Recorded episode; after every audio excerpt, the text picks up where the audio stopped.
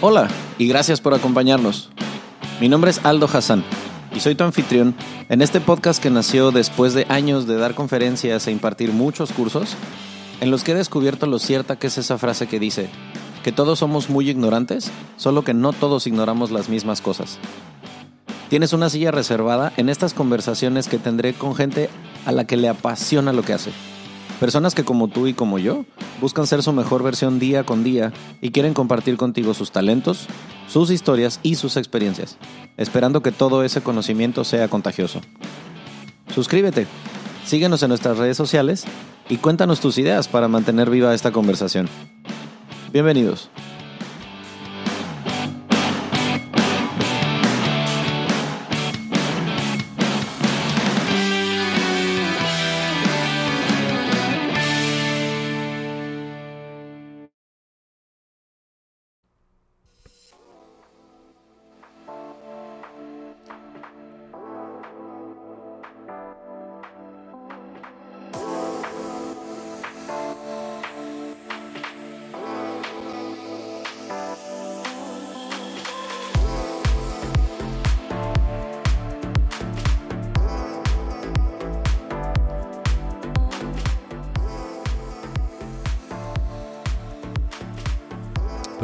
Estamos grabando en la tarde de México. Acá son las 7.51 de la noche. Una hora menos en Canarias. No es cierto. Este. Así se dice en España. Es una hora menos en Ciudad de México en este momento. Pero resulta que la invitada de hoy, que se llama Karen, está grabando desde varios miles de kilómetros más lejos. ¿Qué hora es en donde estás tú, Karen? Son las 2.52 de la mañana. 2.52 de la mañana en El Cairo, cabrón. Estamos grabando desde Egipto. O sea, a ver, ya hemos tenido... Ya, allá atrás está el mapa, ahí se alcanza a ver, porque para quienes nos están viendo con las orejas, qué padre, pero para quienes nos vean con los ojos en YouTube, este, cuando eso suceda, ahí está el mapa. Y ya tenemos varias banderitas marcadas de lugares donde hemos entrevistado mexicanos. En este caso, Karen pues está en Egipto. Y este episodio yo le traía unas ganas espeluznantes porque, bueno, han de saber que para mí Egipto es un lugar al que tengo muchas ganas de ir. Eh, eventualmente eso va a pasar, pero también sé que pues escucha este programa mucha gente que viaja, que le gusta conocer el mundo. Entonces, pues nada, vamos a entrar en detalle porque resulta que Karen se dedica al tema del turismo, que este como agente de viajes y organizan viajes en Medio Oriente, ya nos va a contar más adelante, entonces estamos en buenas manos para quien le interese hacer esas cosas. Primero que nada, muchas gracias por hacer espacio en tu agenda. ¿Cómo estás hoy? Muy bien, muchas gracias. ¿Cómo, o sea, platícame antes de que yo entre en materia de turismo, viajes, lugares, locaciones y todo eso. ¿Cómo termina una mexicana viviendo en el Cairo? Ay, es una historia complicada. Ajá, nos encantan las historias complicadas acá. La verdad fue una, una locura. Yo vivía en Monterrey. Ok. Eh, soy, bueno, para empezar, soy de Zamora, Michoacán. Ajá. Pero me mudé a Monterrey a hacer mis prácticas profesionales. Soy comunicóloga. Y la verdad ganaba muy poquito. Ajá. O sea, ni siquiera me alcanzaba para la renta. Entonces una amiga de Monterrey me dijo que se iba a Estados Unidos a dar hacer au pair, eh, que es básicamente cuidar niños y enseñarles un idioma. Yo dije, ah, eso suena bien. Cuando me dijo lo que le pagaban, me quedé sorprendida. Y yo le dije, yo quiero hacer lo mismo, pero en algún otro lado, más lejos. Y me puse a buscar en internet y encontré Alemania, Francia y Egipto. Yo dije, bueno, suenan bien los tres, pero Egipto me pagaba más. Ok. Así que, sin dudarlo, me vine a vivir a Egipto. Ok. diez días después de que hablo con la familia, compro el vuelo y me vengo. Wow, no mames. Qué loco. Pero a ver. Fue una locura. Tengo que preguntarlo porque, ah, o sea, yo me imaginé en una situación en la que tú fueras un familiar mío, alguien cercano, que me platica que se va a ir a vivir a Egipto como mujer sola. O sea, ¿nunca tuviste un issue con el tema de, la, a lo mejor la, la fama o las cosas que se dicen como yéndote como mujer sola a un país musulmán? La verdad, o sea, había escuchado a los musulmanes de películas. Ya. O de las noticias de que explotaban. Era todo lo que yo sabía de un musulmán. Era todo lo que yo sabía. Entonces fue así como de que, ah, bueno, este, te ofrecemos casa, eh, salario y la mitad de tu vuelo. Londres y, y Alemania, no, Alemania y Francia me ofrecían la mitad del dinero y no me pagaban el vuelo. Ok. Entonces, yo ese día fui al cine y vi una película de Transformers.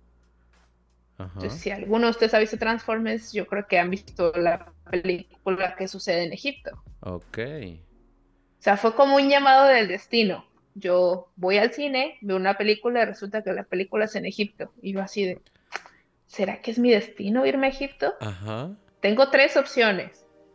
Voy al cine y veo Egipto. Dije, qué raro. Bueno, quizá es una señal. No lo sé.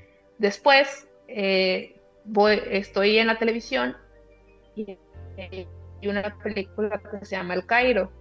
Ajá. Yo dije, justamente mi trabajo va a ser en Cairo. Entonces, lo sentí como una señal. Yo le digo a mi mamá, oye mamá, me voy a vivir a Egipto. Me dijo, ay, sí, hija, mañana. Le dije, no, es en serio, ya tengo trabajo. Yo, es en serio.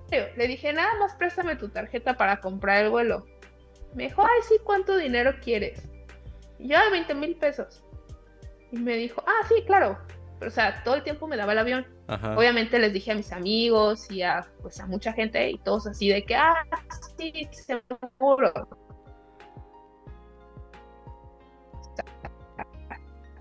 eres de Zamora, eres de un pueblo. O sea, mucha gente ni sabía dónde estaba en el mapa. Ajá. Creo que ni siquiera yo sabía exactamente en dónde estaba. Yo sabía que era Medio Oriente, pero no sabía dónde estaba, ¿no? Ok. Eh, aparte de Estados Unidos, solo conocía Costa Rica. Nunca había viajado, tenía 23 años. Entonces fue así de, ah, ¿por qué no? Me voy a ir.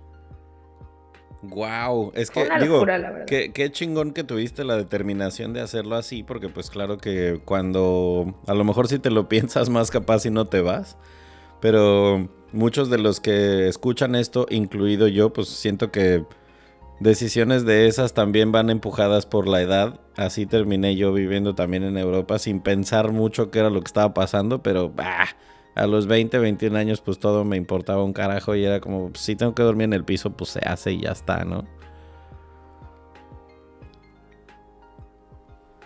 Yo dije, mira, ¿qué es lo peor que puede pasar? Que no me guste, que me vaya mal, pues me regreso a México y ya. O sea, obviamente pues la edad influye bastante y uno piensa que pues no hay nada que pueda pasar, al final de cuentas tus papás te mantienen, así que si algo sale mal, pues ellos te ayudan y regresas a tu casa y ya. Sí, sí, o sea, cuando existe esa posibilidad, no, está, de no pensarse. Ok.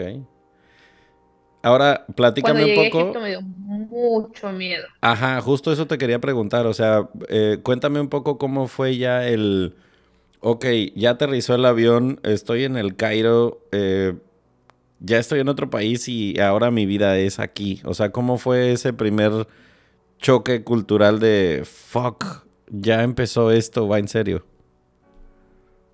No, es que, o sea, todo empieza desde que yo compré el vuelo. Ok. Eh, pues yo buscando vuelos, jamás había cruzado el charco. O sea, conocía Costa Rica, Ajá. conocía Estados Unidos. Ok. Entonces empiezo a buscar vuelos y yo veo muchas escalas. Y dije, ay, es perfecto, voy a conocer más países. Ajá. Jamás creí que era tan cansado hacer cinco escalas en un viaje. oh shit. O sea, de Guadalajara me fui a Ciudad de México, de México me fui a Cancún, de Cancún me fui a Alemania, de Alemania me dormí un día, de ahí me fui a Atenas, de Atenas a Tesalónica, de Tesalónica llegué a, Cairo. ¡Wow! Ok, eso sí estuvo maratónico. viaje o sea, estuvo bonito y cansadísimo a la vez, ¿no? Pero era mi primer vez fuera de, pues, de América, completamente. Entonces, aparte, yo no sabía si la familia con la que iba a llegar era una familia de verdad, ya que solo había hablado con el señor por videollamada. Entonces no sabía si era una oferta verdadera o me iban a sacar el riñón. Y yo decía, no les va a servir de mucho, pero pues, Es que, o sea, me imagino que. Me imagino que, claro, debió haber existido en algún punto así este cucu como de. Güey, o sea, me estoy yendo a un país, digamos, exótico, lejano, con otra cultura. O sea, pues claro que tuvieron que haber pasado de pronto cosas como, pues eso, ¿no? El, rollo medio fatalista de, fuck, ¿qué estoy haciendo? Pero ya que llegaste allá, digamos, creo que el Cairo pues tiene... esa, Tiene esa característica a lo mejor que muchas otras ciudades muy turísticas pueda tener, que quiero que me corrijas si estoy diciendo una pendejada que es una cosa conocer en, en rollo turista y otra muy diferente ya es llegar a vivir, convivir con locales, que es como lo que pasa cuando la gente viene aquí a Cancún y, y, pues les, les, enseño el lado del Cancún del local y no el de la zona hotelera. O sea, tú llegaste a ver el, digamos, el Cairo real. Era, ¿Se parecía en algo a lo que tú te esperabas? Sí. Eh, bueno, yo lo único que sabía del Cairo era, lo de la película de Transformers y lo de la película del Cairo. Entonces tampoco sabía mucho. Eh, pero la parte fea es que yo llego al aeropuerto y saliendo del túnel hay una persona con mi nombre y me dice, Karen, le digo, sí. Me quita la maleta y me dice, dame tu pasaporte. Joder. Y yo, ah, claro, toma. Entonces me dice, camina, camina, rápido. O sea, la verdad yo hablaba 10 palabras de inglés. Ajá. Entonces, tampoco fue tan sencillo. O sea, sí lo estudié, pero nunca lo practiqué, así que no sabía. Entonces fue así de que yo iba corriendo literal detrás de este hombre, que no sabía ni cómo se llamaba, pero llevaba mi pasaporte y llevaba mi maleta. No mames. Entonces yo llego, y llego a migración, y él me dice, cállate, y yo, ¿ok? ¿What? Y él empieza a hablar con esta persona en un idioma raro, porque yo no sabía qué idioma hablaba ni siquiera, yo solo sabía que árabe, pero no sabía cómo era. Ajá. Y me dice, ok, let's go, vamos. Y yo, ok, sí, me subo a un coche y llegué a las 4 de la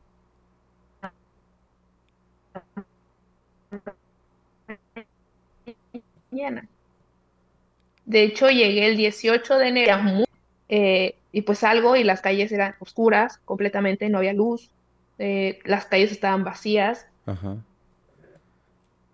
Yo fue así de demonios, ¿a dónde llegué? Entonces, bueno, él manejó una hora hasta la casa y en la casa solamente me abrieron una pequeña puerta y me dijeron pasa. Yo dije, no, no, no, necesito mi pasaporte ¿cuál señor? ¿O qué? ¿Cómo? La verdad, yo en ese momento dije, ya valí madre, o sea, ya. Ya no existe Karen, ya se aventuró y hasta aquí quedé. Ajá. Ya no sabía qué iba a pasar de mí. O sea, esa fue la parte loca de mi viaje. Ok. Porque en ese momento sí pensé en algo fatalista. O sea, yo no conocía como tú, que tú dices, está aquí en el mapa y sabes que es un país musulmán y que es diferente. Yo no sabía nada. Wow. Yo me vine ciegamente.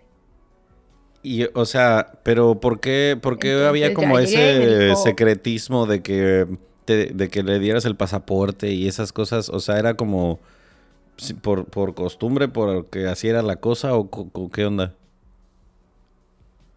Ah, no, después descubrí que era una familia multimillonaria, entonces pues era como el chofer y no querían que nadie supiera dónde vivían, ni a dónde iban, ni qué hacían, ni nada. Órale, ok. O sea que llegué a vivir con una familia multimillonaria Egipto.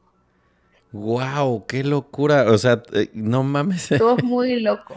sí, o sea, yo estoy tantito en shock de escuchar la historia y no, ni cerca estuve de estar ahí. O sea, ya me imagino el... ¿Qué está pasando aquí? ¿Cómo que? ¿Por qué mi pasaporte? Y, o sea, wow. Sí, cuando ya conozco al señor, me dice, bienvenida, eh, tu habitación va a estar lista en dos días, pero vas a dormir aquí con la chica de la limpieza por dos noches. Y le dije, ok, está bien, pero mi pasaporte. me dijo, ah, perdón, toma. Y yo, ah, gracias. El alma me regresó al cuerpo. Sí, no, claro. Dije, gracias. Ya, ok. Háganme lo que quieran, ahora sí. Por lo menos tengo mi pasaporte para correr, ¿no? Ajá. Y ya al día siguiente, cuando despierto, obviamente, después de un maratónico viaje, este, desperté como 13 horas después. Sí, seguro. Eh, abro los ojos, salgo de la habitación y veo a los niños. Dije, ay, sí existen los niños, por lo menos. No me van a sacar los órganos aquí. Ajá. No sabes cómo respiré cuando los vi. Los niños me vieron y me dijeron, eres muy fea. Y yo, ok, gracias. Ay, hijo de puta. Fue todo lo que me dijeron. Ajá. O sea, una niña de tres años y un niño de siete me vieron y me dijeron, oh, she's ugly. Y yo, Ah, gracias, ti que estaba fea. Ok. Y dijeron, ¿por qué mexicana? Y yo, no, bueno. ¿A dónde demonios me metí? ¿A dónde demonios me metí? O sea, ¿la familia era originaria de dónde? Ellos son mitad americanos, estadounidenses, y mitad egipcios. Ok. Pero ellos me vieron y fue así de, ¿por qué mexicana? Órale, ok, racismo cero. Ajá, yo me quedé así como en shock, dije, bueno, me dijeron, pero ven, el señor me dijo, ven, sal a conocer. Yo, ah, claro, salgo y había tres piscinas enormes, un jardín, un campo de golf, tres casas enfrente y dijeron, todo esto es nuestra casa. yo, ah, bueno, está bien, no voy a vivir tan mal por lo menos. Damn, ok, o sea... Fue una locura. Sí, sí, y, o sea, me hace mucho sentido porque pues te pagaban el doble de lo que te pagaban en los otros países y porque tendrían un chofer que no querían que supieran muchas cosas sobre su estilo de vida, o sea, todo, todo me hace mucho sentido, pero digamos, o sea, la experiencia de trabajar con ellos y tal, ¿Te permitió conocer un poco del país o casi la mayoría del tiempo te la pasabas cuidando a, los niños o cómo, cómo fue ese rollo de trabajar como niñera ahí? Bueno, estuve para empezar solamente dos meses. Ok. Ya que, pues, por lo que dije desde un principio, los niños no me gustaron, yo no les gusté. Entonces, pues decidí mejor irme. Aparte, sentía que no estaba viviendo en Egipto. O sea, yo vivía en una burbuja eh, ellos siempre me decían, es que salir es peligroso, te va a pasar algo, no vayas. Yo les decía, ok, quiero aprender a contar en árabe, quiero empezar a hablar un poco de árabe. me decían, no lo necesitas. Este, entonces sentía como que me estaban deteniendo. dije, yo salí de México a volar, a hacer algo, y ustedes me están deteniendo. Dije, no. Y me mm. salí. Entonces, ya cuando salgo yo de esta casa, a los dos meses, eh, incluso yo fui a las pirámides dos meses después de estar en Egipto casi, o un mes y medio, y fue así de wow. o sea, mi, mi primer salida fue de la casa a las pirámides. Mm. Ahí se me queda así de wow. O sea, esto es completamente diferente a lo que yo me imaginaba. Y yo incluso le pregunté a alguien, oye, ¿cómo se entra abajo de las pirámides? Me dijeron, no hay abajo. Y yo, pero en la película de Transformers se abre. y había una ciudad debajo. Y me dicen, mm, eh, eso fue una película. Y yo, ah, sé que no hay ciudad debajo de las pirámides. o sea, ¿me estás diciendo que Wakanda no existe? sí, o sea, nada de eso existe, de verdad. Entonces, la verdad, te digo, yo me vine ignorantemente completamente no sabían nada, nada, nada, nada de Egipto, del país, de la cultura, del idioma, de que eran musulmanes, de nada, o sea, yo no sabía nada. Yo me vine en cero. Aparte, la familia con la que yo llegué son cristianos ortodoxos egipcios. Ok. Ni siquiera había tenido un acercamiento con el Islam o con algún musulmán. Sí, sí, claro. Entonces yo vivía en otro mundo completamente. Sí, y claro, o sea, como dices, si hasta, dos meses después fuiste a las pirámides, pues ya uno se puede dar una idea de cómo era pues esa burbuja en la que dices que, que pues tenías que vivir estando con ellos, pero, o sea, cuando te saliste de estar con ellos, ¿tu idea fue siempre quedarte en Cairo o llegaste a pensar en no, ya me quiero regresar o me quiero ir a otro país o, qué pasó que te hizo quedarte en Egipto? Eh, no sé, como que sentí que podía hacer algo. Bueno, más bien sentí que todavía no veía nada. Ok. O sea, dije, no conozco nada. Estoy muy lejos de México y pagar otro vuelo sin tener trabajo me va a costar mucho. Entonces voy a, con mis ahorros, me voy a quedar un tiempo más en Cairo para seguir conociendo y explorando la ciudad. Y posteriormente pues fui viendo que había más ciudades bonitas y más cosas históricas. Entonces fui viajando un poquito. Ok. Y, o sea, ¿cómo le hiciste para subsistir? ¿Te buscaste otra chamba igual de niñera o empezaste a hacer otra cosa? No, pues es que yo en meses, en dos meses tuve todo mi salario y no gasté literal ni un dólar. O sea, ¿en qué, ¿en qué iba a gastar? Ahí me daban de comer, me daban todo lo que necesitaba yo, no sé, shampoo, acondicionador, cepillo, pasta, o sea, todo me compraban ahí. Ajá. Entonces, yo tenía dos meses de ahorro y pues dos meses de salario, del salario que me estaban dando era como seis meses del salario egipcio. Entonces, mm. yo dije, no voy a trabajar. Voy a rentar una casa, eh, rento una, habitación en una casa y pues ahí me quedé. Ok. A explorar, simple y sencillamente. Sí, me quedé. Claro, eh, primero eh, fui un éxito en Tinder. ok, paréntesis importantísimo en la historia. Esto está maravilloso. Ok. Cuéntame más, por eh, favor. Bueno, claro, es que soy una mujer, bueno, ya no soy soltera, Ajá. pero pues bueno, era una mujer soltera, joven, Ajá. agradable. Lejos de su eh, país. Lejos de su país. Entonces yo descargo esta aplicación. El último mes que estoy en esta casa llega una francesa a cuidar a los primos de los niños que yo cuidaba. Ajá. Y ella me empieza a hablar un poquito más de esta aplicación y entonces todas las noches ella y yo hacíamos el súper, así decíamos, ah, let's go to make shopping y nos juntábamos a hacer shopping.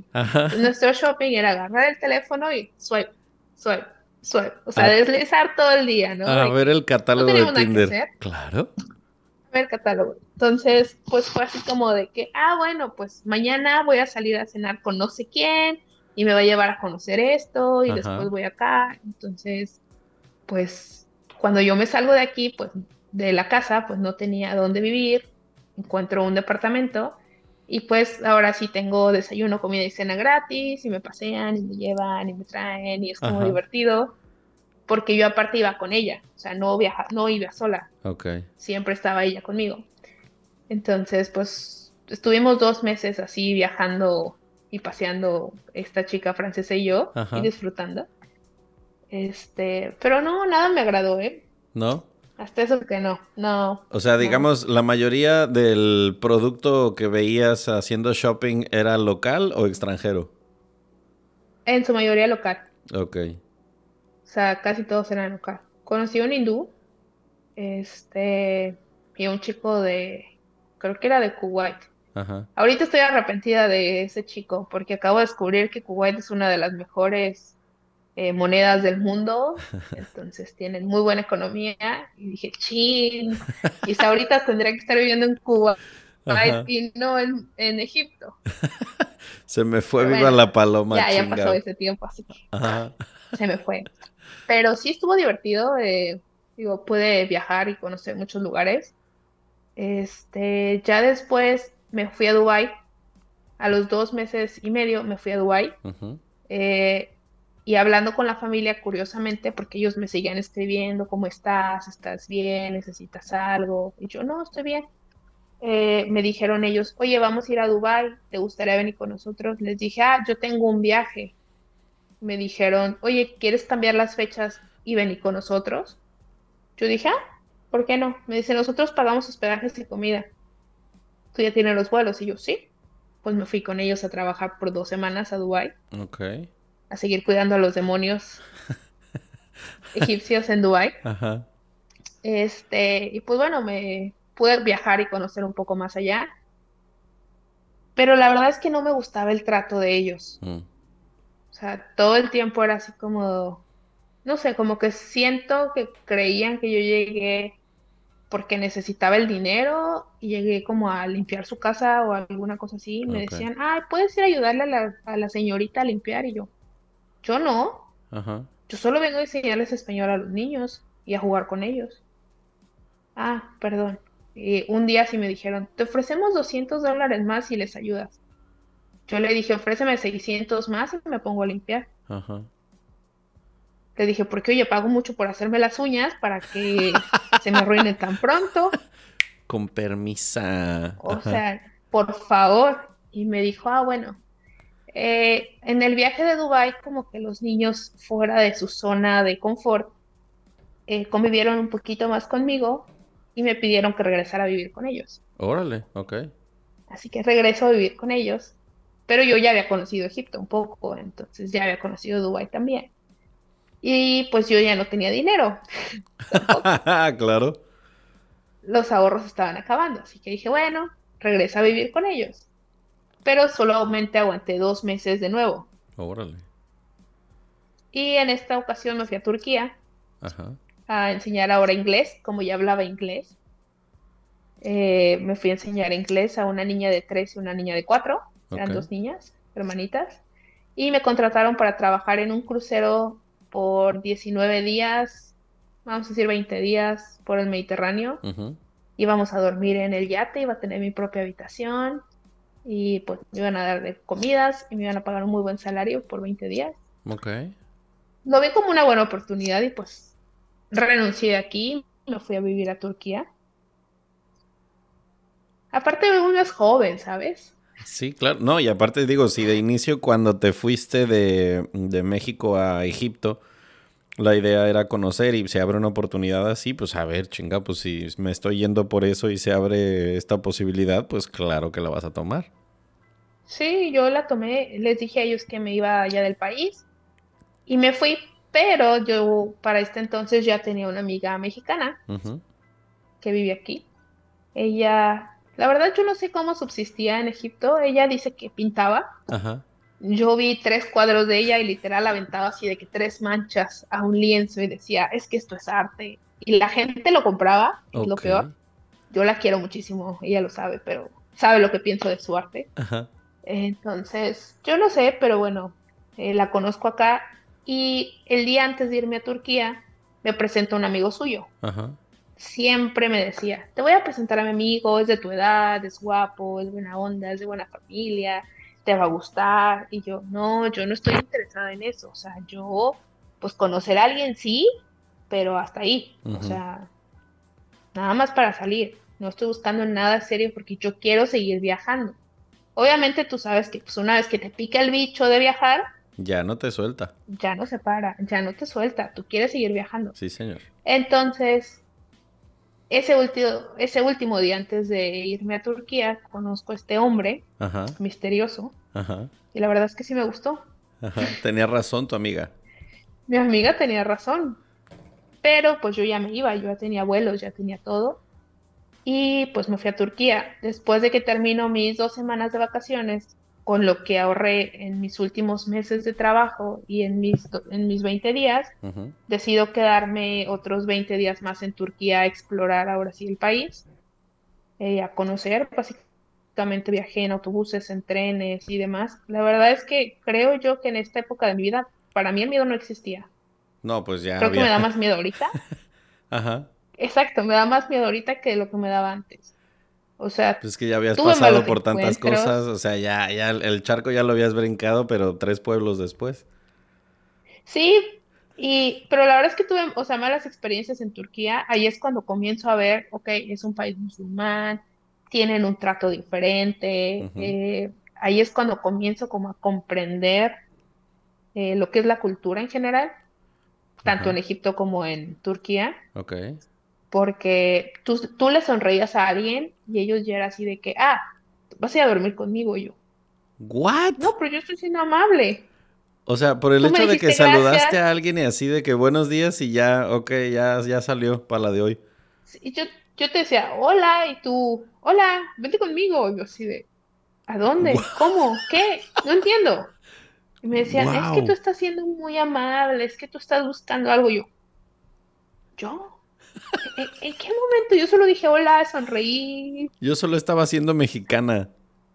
Yo estaba siendo mexicana. y pues bueno, ahí es cuando comienzo a comprender un poquito esto de lo que tú me dices, no sentías miedo, eras una mujer sola. Ajá. En Turquía, pues sí tuve un poquito de malas experiencias, pero bueno, gracias a Dios, nada malo. Por ejemplo. Pues eh, yo utilizaba una página para hospedaje. Ajá. Y el chico se intentó sobrepasar conmigo cuando yo estaba dormida. Ah, la madre, wow. O sea, estaba dormida y de repente nada más sentí una mano y luego sentí otra y luego sentí a alguien encima. Fue así de que, ay, ¿qué está pasando, eh? Wow, cabrón, wow. O sea, me paré y pues ya fue de que lo aventé y peleamos y me dijo, no, pues vete de aquí, si te quedaste aquí es porque eso querías y yo. Ay, cabrón, o sea, encima, órale. ¿Qué no era hospedaje? o sea, ¿qué no iba a pagar? Y así. Entonces, bueno, ya ahí me comienzan a pasar cosas y me empieza a dar un poco más de miedo, ¿no?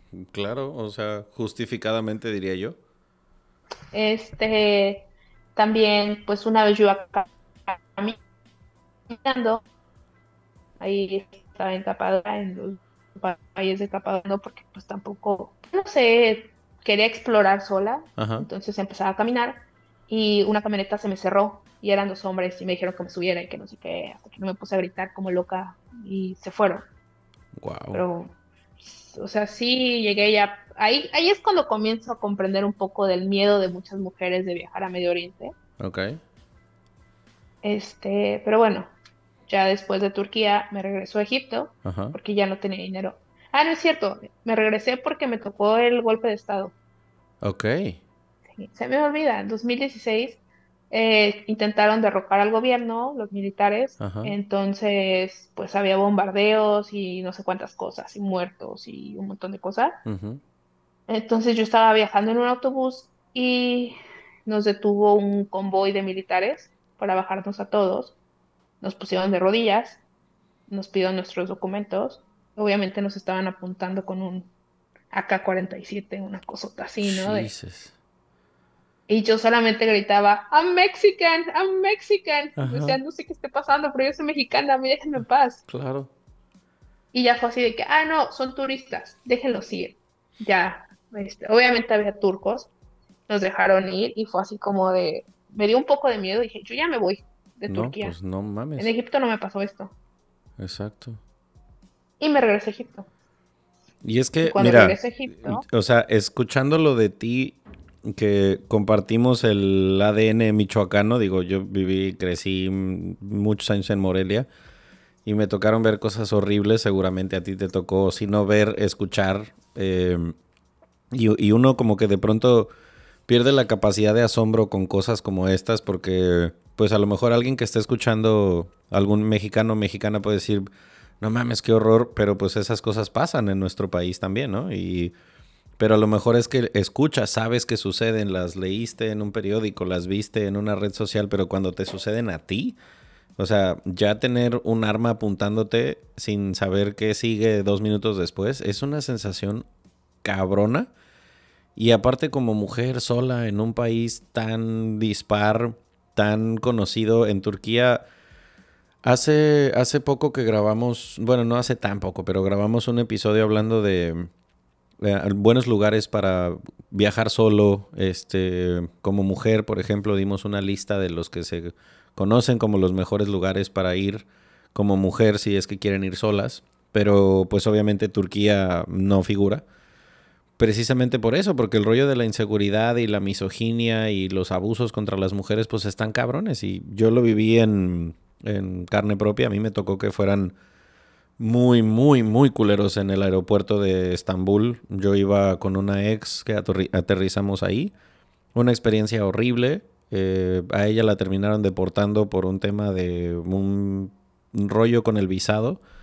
Pero a mí no, a mí sí me dejaron pasar y a ella la deportaron, pero un trato horrible. Entonces, pues obviamente cuando sabes de estas cosas, pues como que a lo mejor puedes ir con un poquito más de no quiero decir predisposición, pero bueno, al menos sí con las antenas más alerta. Pero cuando no, híjole, esas sorpresas sí pueden ser bien feas y también por eso agradezco mucho que estés acá hoy porque también como para desmitificar algunos de estos destinos a donde tú llevas a tus clientes en el Medio Oriente, porque no todo es igual que en Turquía, como tú bien dices, yo eso nunca lo viví en Egipto. Sí, yo, o sea, no sé, fue un miedo que no solo fue el golpe de estado, también fue pues las dos experiencias malas que tuve. Y incluso, o sea, hasta en un restaurante. O sea, tú le dabas la mano para pagarle, para pagar a alguien y la gente de que te deslizaba la mano para tocarte. Yo sí de. Órale. Eh, aquí es como ese juego de no te doy el dinero, si te lo doy, me lo quitas, o cómo. Y ya después entendí, no, es para tocarte. O sea, solamente para tocarte la mano. Es como de. Y aquí se hace el mismo jueguito que en México del 21 o esas cosas o cómo. O sea, a ver, explíquenme. Si me explican, quizá nos entendemos, ¿no? Pero era incómodo. La verdad es que era incómoda. Entonces fue así de, no, dije, yo ya me voy, me regreso a Egipto. Este, por lo menos allá está mi amiga mexicana y pues nunca me pasó nada de estas cosas allá. Y pues ya había conocido a alguien, ¿verdad? Claro ya había conocido a alguien. Y todos los días me escribía y me preguntaba cómo estaba. Eh, pero pues bueno, así es como me regreso a Egipto. Porque aparte yo no había conocido el sur, ni las playas, ni muchas cosas de desierto. Entonces yo todavía quería conocer más Egipto y a este hombre extraño. Y pues me regreso. ¿Y qué crees? Adivina dónde llego otra vez a trabajar con la familia de los demonios. Exacto, por tercera vez yo Tercer regreso round. a la casa. Ajá. Tercer round. Ya esta vez fueron más de dos meses. Eh, creo que fueron tres. ok. Sí, creo que fueron tres. Pues fíjate que estos demonios, obviamente la, niña, que era la, de la chiqueada, eh, me comienza a querer mucho. Ajá. Ella antes era de que me arrebataba las cosas o te las pedía gritando. Para esta vez, tercera vez que yo regreso, me decía, Karen, por favor, ¿me puedes dar agua? Órale. Wow, ¿qué he hecho? Ajá. Sí lo he logrado, ¿sabes? Yo la dejaba llorando y la ignoraba y le decía, hasta que a mí no me hables bien y me pida las cosas, por favor, no te voy a dar nada. Entonces creo que eso funcionó de, alguna manera. Seguro. Y esta niña comenzó a educarse bastante. Órale así de, no, yo estaba sorprendida cuando regresé, así de, ¿qué? Creo que puedo estar más tiempo. Este, pero pues cuando regresé conocí a este hombre que se llama Ahmed. Ok. Y pues empecé a salir con él y obviamente solo tenía un día libre a la semana y pues también quería verlo, entonces decidí renunciar después de tres meses. Este, pero sí. Y, o sea, hombre de verdad. Una vez que, renunciaste, o sea, ¿qué, siguió ya? ¿Quedarte en Cairo y entonces ya emprender algo propio o qué pasó? Eh, no. Eh, ya estaba con Ángel. Ya tenía a mi novio. Ajá. Pero yo le dije, oye, eh, ya me cansé de estar aquí. Creo que ya conozco todo. Y ahora me voy a ir a la India por un mes. Ok. O sea, imagínate su cara así de, te acabo de conocer, tenemos dos meses y medio saliendo y me dices que ya te vas. Yo sí, ya me voy. Él me dijo, bueno, va, me voy contigo. Órale. Y yo, ¿pero vas a dejar tu trabajo, a tu familia, todo? Y él, sí. Ok, vámonos. Y nos fuimos a Indonesia. Ajá. yo me fui a la India un mes primero Después lo encontré en Malasia, porque antiguamente a los mexicanos nos pedían visa y a mí me pedían la embajada mandar mi pasaporte a México para luego ir, a Tailandia. Yo creía que era una locura, entonces dije no voy a Tailandia, me voy a la India, de la India viajo a Malasia y pues ya. Y él no podía entrar a la India y no quería, así que él se fue a Malasia, a Tailandia y luego a Malasia. Y en Malasia nos encontramos. Después de un mes. Y, o sea, ya en plan luna de miel, claro. Ah, claro. Sí, sí. Claro, o sea, aparte, bueno, en Egipto no existe el noviazgo. Hmm. Acá tú te conoces y literal te casas. Entonces yo me fui comprometida porque él me presentó a su familia y dijo, mira, ella es mi futura esposa y nos vamos a ir a trabajar hace un tiempo. Con ese dinero que hagamos vamos a regresar a Egipto a casarnos. Ande cabrón. O sea, si alguien te invita, si un egipcio te invita a salir, es porque va muy en serio la cosa porque hack del día no existe el noviazgo en Egipto. No mames, esa no, me la sabía. Mira, culturalmente sí existe, culturalmente sí, pero si es musulmán no existe.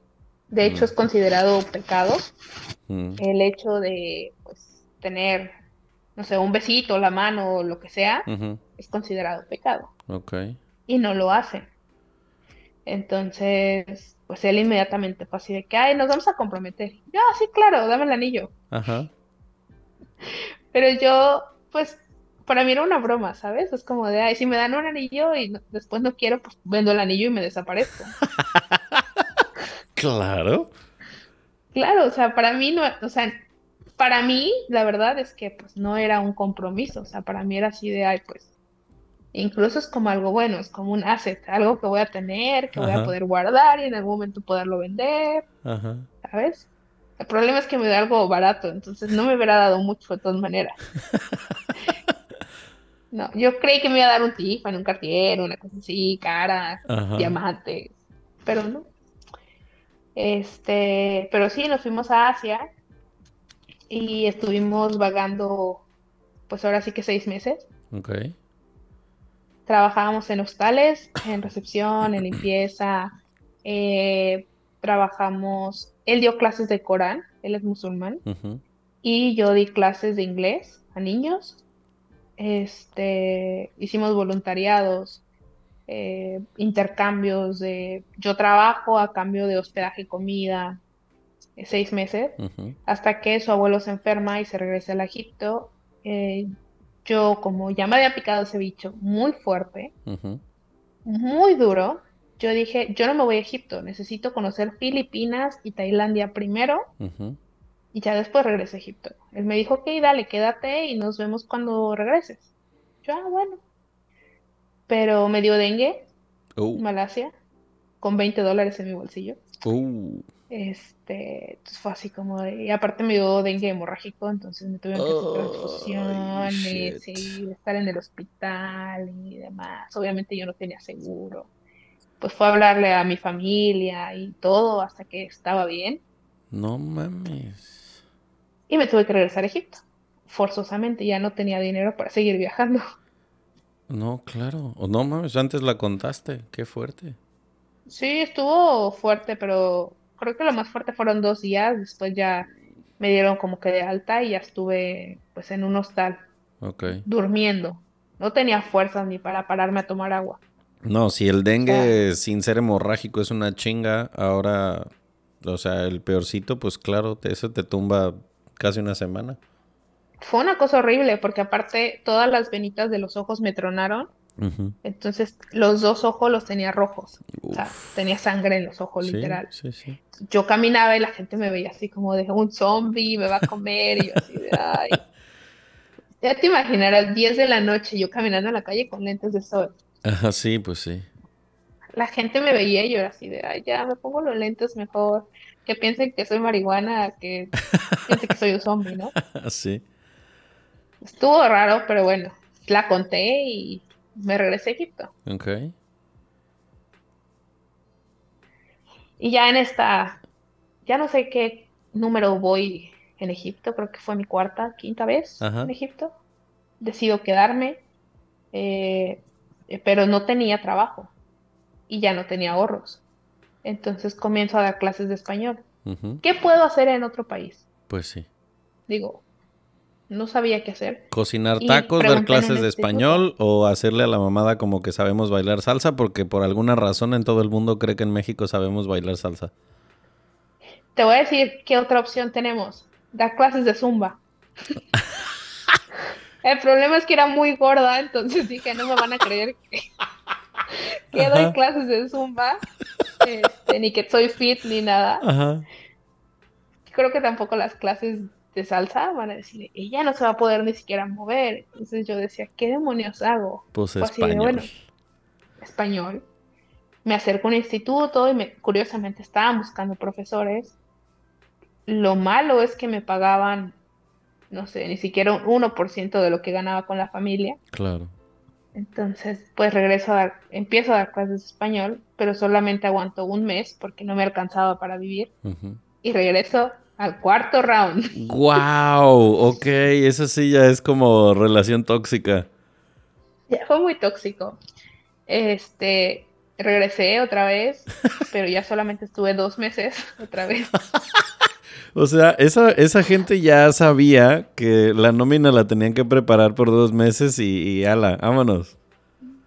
Sí, claro, porque aparte o sea, yo me iba y llegaban infinidad de personas, pero no les duraban más que cinco días, diez días. Ah, o sea, están, están conscientes de que son dificilitos entonces. Sí. Entonces, como creo que yo era la persona que más tiempo había durado cuidando a esa niña tan bonita, ¿no? Ajá. Entonces, y aparte ya le había enseñado a decir gracias, por favor. Órale. Ya no lloraba, ya no te pegaba. Aparte a mí me quería morder todo el tiempo. Yo se le había quitado eso porque le pegué en la boca. Entonces, bueno, pues eh, creo que como que descubrieron que yo era una buena persona y siempre me aceptaban otra vez. Ajá. Eh, y bueno, trabajo dos meses de nuevo, junto dinero y decido casarme. Ajá. Pues para que alguien me mantenga. Estaba cansada de estar buscando trabajo por todos lados. Estoy harta de estarme moviendo cada tres meses de chamba. Sí, ya. Y él me dice, bueno, este, pues yo ya estaba comprometida desde nueve meses antes. Ajá. Pero no sabía que casarse era tan difícil. Ah, sí. Necesitas muchísimos papeles. Hmm. O sea, bueno, no son tantos, son tres. Eh, necesito mi acta de bautizo, que sabe Dios dónde estaba. Eh, necesitaba un acta de nacimiento y una carta de soltería de, de mi ciudad pero todos estos papeles tenían que legalizarse en Secretaría de Gobernación, Secretaría de Relaciones Exteriores, oh. traducirse, regresar a la oficina, otro sello, de Zamora a Morelia, de Morelia a Ciudad de México. No, eh, bueno. obviamente, pues, serán muchas cosas. Fue así de, ah, bueno, no nos casamos, pero vivimos juntos. Sí. Y bueno, ya empecé a vivir con él. Y teníamos una habitación libre. Entonces decidimos hacer un Airbnb. Ok. Eh, y en ese Airbnb, eh, pues recibíamos gente de muchos lugares. Y como ya, ya habíamos estado viajando, pues ya conocíamos gente de, de Alemania, de Corea, de Perú, de diferentes lugares que llegaban a visitarnos aquí a Egipto. Y un día llegaron tres mexicanos. Yo estaba acostada, le dije a mi marido, tú ábreles, explícales todo. Eh, y de repente empiezo a escuchar, no, güey, entonces, ¿qué vamos a hacer? No sé qué. Y yo, mexicanos. ¿Dónde? Salgo corriente, fue así de que, no mames, ¿de dónde son? Dijeron de Guadalajara y tuyo, de Zamora, Michoacán. Fue como una felicidad que invadió todo mi cuerpo. Sí, sí, claro. Después de tanto tiempo sin ver un mexicano, para mí era una felicidad enorme. Y pues bueno, ya ellos fue así de que, ah, nos vas a armar un tour. Y yo, pero yo no conozco Egipto. Yo no conozco nada. Me dijeron, pero tu esposo es egipcio. Y yo, ah, les dije, ¿tú conoces el sur? Dice, no, nunca he ido. Pero dijimos, bueno, lo vamos a organizar tranquilos. Ok. Y en ese momento, pues empezamos a organizar eh, un tour para estos tres mexicanos. Obviamente, pues, sin pensarlo, fue así como de, ¿qué, qué pueden ver? ¿Qué pueden conocer? Yo he dado clases de español y pues comenzamos a organizarles un tour a ellos. Después comienzan a mandarnos ellos más gente y de repente más gente. Entonces decidimos invertir y en un terreno que tenía su familia construimos un, un departamento que después lo hicimos también Airbnb. Entonces ya rentábamos cinco habitaciones en Airbnb y ya ofrecíamos tours en Egipto. Ok. Y de repente decidimos en las habitaciones poner camas de hostal, o sea, literas, y pues hacer un hostal. O sea, no solo Airbnb, sino también hostal. Tenemos más gente, llega más personas y comenzamos a organizar tours más en forma. Ok. Todo con este hombre extraño del principio. ya tengo seis años y medio con él.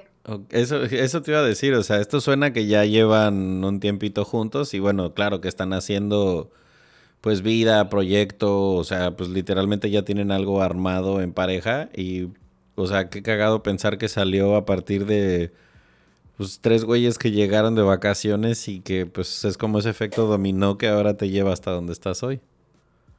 Sí, estuvo muy random. Todo el mundo cree que yo pues comencé a hacer turismo, o sea, como que yo llegué con el plan de armar una agencia y ponerme en Egipto y establecerme aquí y, no sé, vender tours. La verdad es que no.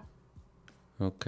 A mí la vida me fue llevando de un, del punto A al H y luego al J y luego al L y luego al B y luego al C. Sí, o sea, está súper loco porque, o sea, pues cambio de, código postal continuo. Eh, pues inicialmente, pues el empujón para, ir, para irte a vivir. A ver, o sea, el norte de África no es cualquier enchila mesta como para, ah, pues sí, chinga su madre, me voy en dos semanas.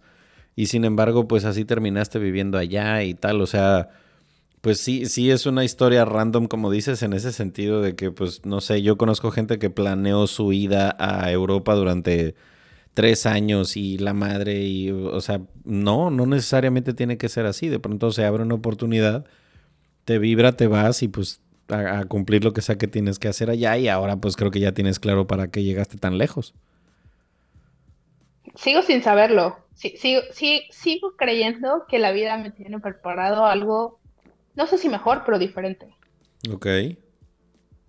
Eh, no creo dejar esto que estoy haciendo. la verdad es que a lo que nos han dicho, lo hemos hecho bien.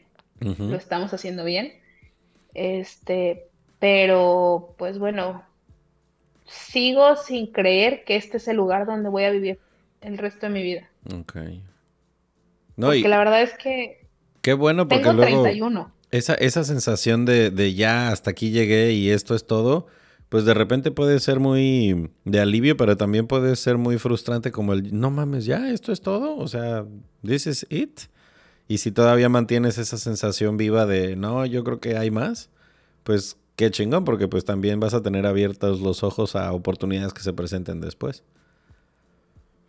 Sí, te, te digo, tengo 31 todavía, entonces fue así como de que no sé, eh, llegué aquí hace siete años, o sea, en este mes cumplí siete años aquí, y llegué aquí sin planeación para nada, o sea, lo que me trajo a Egipto a mí fueron dos películas. sí, exacto. Transformers y, el, y fue como tirar una moneda al aire, fue así de que, ay, me voy a Alemania, me voy a París o me voy a Egipto. Y fue así de que, ah, cayó Egipto, ah, me voy, compro un vuelo y me voy. O sea, fue súper raro. Y luego irme a Turquía, y luego irme a Dubái, y luego irme a Asia. Fue así como... Fue algo que jamás planeé. Y ahora que ya estás, digamos, dedicada al tema del turismo, dedicada, pues, como dices, ¿no? A, a este a la mezcla de esto que tanto te gusta hacer, que es viajar con ayudar a la gente a que conozca y todo este rollo. O sea, ¿qué, ¿qué dirías que son esas cosas que tenemos que conocer en Egipto? Porque, claro, seguramente hay gente que está escuchando esto que ya conoció Egipto. Eh, hace, no sé, un mes y cachito tal vez que hice una reunión aquí en mi departamento. Y justamente una amiga venía llegando de Egipto, hizo un viaje por varios lugares, uno de ellos siendo pues obviamente el Cairo, el Pase del Nilo y todo este rollo. y le estábamos tirando carrilla porque nos estuvo contando de lo que pagó por algunos souvenirs que evidentemente le super elevaron el costo y le vieron la cara de turista. Pero, o sea, cositas que tú digas que creas en tu experiencia que se tienen que saber acerca de Egipto para ir por primera vez, lugares que digas, aparte de las pirámides en Cairo, ¿qué más otras cosas sugieres o, se te ocurre que la banda tendría que saber antes de ir? Yo creo que sí o sí tendrán que conocer el sur de Egipto. Eh, especialmente Luxor. Eh, es la ciudad que tiene más templos y la verdad es que si te gusta la historia es algo que no puede faltar en tu viaje. O sea, la ciudad de Luxor es la ciudad más importante. Creo yo. Ok. Ya de ahí dependerá cuántos días tengas. Ok. Porque no es lo mismo tener eh, tres días, cinco días, diez días, veinte días que un mes. Sí. O sea, dirías, por ejemplo, que ir, eh, no sé, menos de cinco días es muy poco. Yo diría que en siete días es lo básico. Ok. Que es Cairo, Luxor, Asuán, este, el crucero por el Nilo y pues visitar como los puntos emblemáticos en siete. Ok. Te voy a hacer algunas preguntas así, este, en plan, me voy a tratar de poner en los zapatos de alguien que quiera conocer turísticamente hablando y pues ya me vas diciendo, este, no sé, sí, no, mucho, poco, ¿va? Por ejemplo, desde tu perspectiva, ¿es caro conocer Egipto? No. Ok. Creo que es como México. Ah, sí, fíjate que en algún lugar había escuchado eso, que es más o menos igual. ¿La mejor temporada para conocer cuál sería? Mira, en cuanto a mejor, no sé si pueda recomendar alguna, pero yo sí te recomiendo que si no eres de Cancún o de Monterrey o del norte o de algún lugar de mucho calor, evitarás julio, agosto, junio, julio y agosto. Esos tres meses de verdad son un infierno en cuanto al clima. Ajá. Eh, que obviamente pues son vacaciones para las escuelas y muchos, muchas personas tienen vacaciones, así que mucha gente viaja en esas épocas, en esa fecha. Eh, yo lo que hacemos nosotros es que ajustamos los horarios de las visitas. Okay. O sea, hacemos las visitas muy temprano por la mañana para que a la una de la tarde ya termines y ya no estés como en el pleno solazo, ¿no? Ok. Pero creo yo que se aprovecha mejor si evitas esos tres meses. Sí. Que si tu idea es hacer turismo, también lo que es snorkel o buceo o alguna de estas cosas, porque pues el Mar Rojo y el Mar Mediterráneo también son muy bonitos, pues es buena época también venir en ese, en ese junio, julio, agosto. Ok. Para Depende mucho. Quienes no les ha dado la curiosidad viajosa turística sobre Egipto, hay destinos de playa muy bonitos, hay hoteles todo incluido y para ahorita que lo mencionaba Karen en el tema buceo y snorkeling, hay uno de los arrecifes más famosos y más bonitos del mundo en Egipto. O sea, no todo es desierto, camellos y, pirámides. ¿Qué experiencia tienes tú con los hoteles de playa y los destinos de playa en Egipto? Yo les recomiendo siempre un hotel que sea mínimo cuatro estrellas porque los estándares de limpieza en general en Egipto no son tan altos. Ok. Entonces, a veces me dicen, ay, es que renté un hostal en la playa. Y yo, hijo. es que no es lo mismo un hostal en Europa que un hostal en México que un hostal en Egipto. Entonces, eh, no sé, yo sí les recomendaría que, bueno, si planean estar en un todo incluido, tener buena comida, buenas instalaciones, eh, que sí por lo menos sea un cuatro estrellas. Okay. Que no sea algo tan barato. Que al final te voy a decir algo, no sale tan caro. O sea, quizá te sale más barato que viajar a Cancún. Órale. Un amigo mío hace poco fue a, ¿cómo se llama este hotel? Escaret, Escaret, sí. Escaret y me dijo de que lo que pagó del paquete, le dije, oye, te hubiera sido Egipto. Sí, sí, de hecho sí. Con lo que pagaste ahí seis días para tu mamá y para ti, te hubieras podido ir a Europa o te hubieras podido venir a Egipto con vuelos y con todo. Y sí. de verdad, te dije, claro que sí. Sí, más o menos la noche ronda entre los 15 y 20 mil pesos una habitación so-so para dos personas por día en el Hotel Xcaret. O sea, es algo como más o menos average, el precio 15, 20, si quieres una suite, 25, 30 mil pesos la noche. Dices, güey, pues, o sea, te quedas una semana ahí o mejor te haces 10 días en el sur de Europa, te haces Portugal y España, te vas a, no sé, hay cruceros que cuestan mucho menos que eso, eso es una locura. Eh, digo, es la experiencia que cada quien busque, pero la verdad sí estoy totalmente de tu lado del equipo. A mí me parece como que más, no sé, te, te ilustra de otro modo, te cambia la perspectiva del mundo llegar a un país en donde no entiendes ni madres el idioma, donde tienen otra religión a ir a meterte un todo incluido que te cueste una barbaridad de lana a comer comida congelada y mimosas en la playa, digo, güey, bueno, pero pues a fin de cuentas, ¿no? Es cuestión de estilos turísticos. Ajá. Otra cosa que te quiero preguntar, el, el, el, la fama que se tiene de que no es necesariamente el mejor lugar para que una mujer viaje sola, ¿es o no es tan así?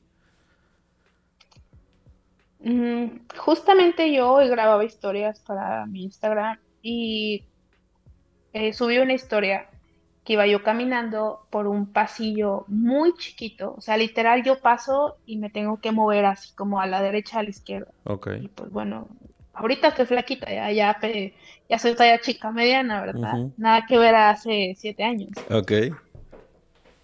Entonces, digo, es un pasillo muy chiquito, o sea, eh, solamente pasa una persona caminando. Eh, y grabé esa historia y recibí yo creo unos 80 mensajes de todo el mundo preguntando esto. ¿Es seguro? Vas en un lugar a las 10 de la noche, caminando sola a las 10 y media de la noche y vas por unos pasillos horribles. Y yo, sí. Mira, yo lo que les digo, en México tenemos un chip. Lugar feo, oscuro, inseguro. Acá es feo, está oscuro, pero no es inseguro. Yo voy con el teléfono en la mano, mandando mensajes, con los audífonos, y me llevo los dos audífonos. O sea, no llevo uno para ir atenta. No, yo voy con los dos, escuchando música, mandando mensajes. Jamás me han arrebatado el celular. Jamás me han querido robar. Hmm. Eh, jamás, o sea, de esta cuestión de inseguridad, creo yo que Egipto está libre. Pero sí como mujer, en el metro me han querido agarrar la pierna, en, en, un centro comercial iba yo pasando y el chico que estaba parado en la puerta me rozó la pierna para tocarme, obviamente, otra cosa. Este, entonces, bueno, como mujer, sí tenemos que cuidar un poquito más la parte del acoso callejero pero tanto como inseguro, yo diría que no. O sea, es más eh, de que te van a robar, asaltar o cosas así, no. Pero de que sí como mujer, si te vistes un poco provocativa, que para nosotros es normal, pero un poco provocativa, sí puede ser que te quieran llegar a tocar. Ok. ¿Y qué tan, o sea, es, es difícil para ti o, o para las mujeres extranjeras adaptarse a lo mejor a las normas del Islam, a pesar de que no es un país ortodoxo en plan Yemen o una cosa parecida, pero ¿te has enfrentado con alguna de estas cosas que te haya hecho como ese choque cultural? Creo yo que todos los días. ¿En serio? Todos los días, hasta el momento. Yo muchas veces eh, digo que la única razón por la que no podría vivir aquí de por vida es por eso. O sea, estamos hablando de que hay 40 grados. Ajá en un día normal de mayo hay 40 grados. Solo tiene calor, o sea, se pone una playera de tres cuartos, ni siquiera tirantes, ni un ni una ombliguera, no, o sea, te pones una playera de tres cuartos y la gente te ve raro. Mm. O sea, no hablo de ponerse short. Estoy hablando de una vestimenta pues tapada para nosotros como vestimos en México. Y aún así la gente, las mujeres te critican hablan mal de ti, los hombres pues te buscan, entonces digo, sí hay una incomodidad por esa parte. Eh, yo amo el invierno, especialmente aquí, porque igual pues tengo frío, así que me voy a cubrir bastante. Entonces, eh, como que es el único momento en el que no me siento incómoda. Eh, tú puedes ver muchas personas en sus fotos de Instagram y demás que viajan en chorecitos y en tops y demás, pero es que es muy diferente porque ellos solamente los llevan normalmente en un tour de su hotel a lo turístico, de lo turístico a su hotel. O sea, no conviven con nadie. No conviven con la vida local. Sí, es un poco lo que pasó en con influencers que fueron al Mundial de Qatar y...